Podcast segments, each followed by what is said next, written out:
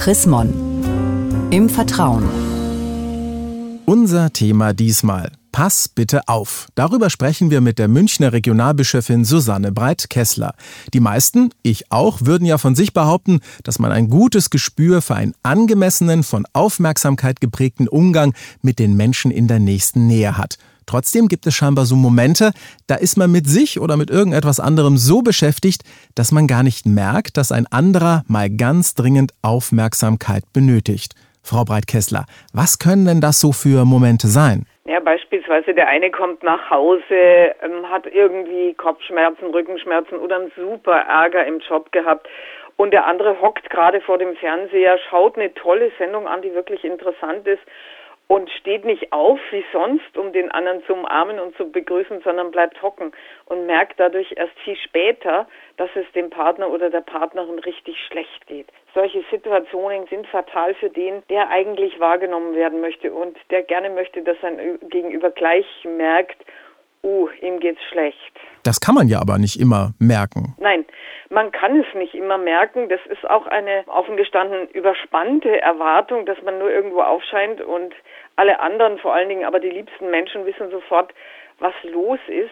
Ich denke, dazu gehört auch, dass man sich selber artikuliert. Und wie macht man das dann am besten, wenn man wirklich das Gefühl hat, ich will jetzt Aufmerksamkeit? Ganz klipp und klar sagen, hast du einen Moment Zeit für mich? Kannst du mir zuhören? Ich muss dir ganz dringend was sagen. Woher kommt denn das aber, dass vielleicht manchmal meine Aufmerksamkeitsantennen gegenüber dem Nächsten doch nicht so richtig funktionieren? Naja, man hat natürlich auch ein eigenes Leben und braucht manchmal die Zeit für sich und findet gerade was toll, spannend, interessant oder man hat eine eigene Last zu tragen.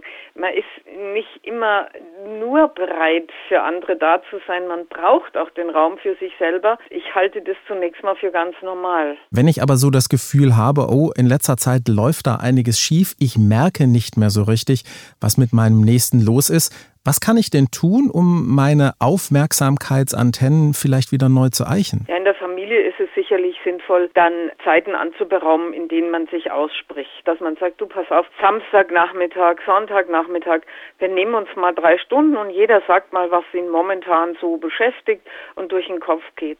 Wichtig ist, Computer ausschalten, Fernseher ausschalten, Radio ausschalten, Stille machen, damit man wirklich den Raum und die Zeit hat, um sich erzählen zu können. Wie geht es mir momentan? Was plagt mich so generell? Was freut mich auch? Und warum ist das so wichtig, dass man sich gegenseitig immer wieder Aufmerksamkeit schenkt? Wenn man sich sonst verliert.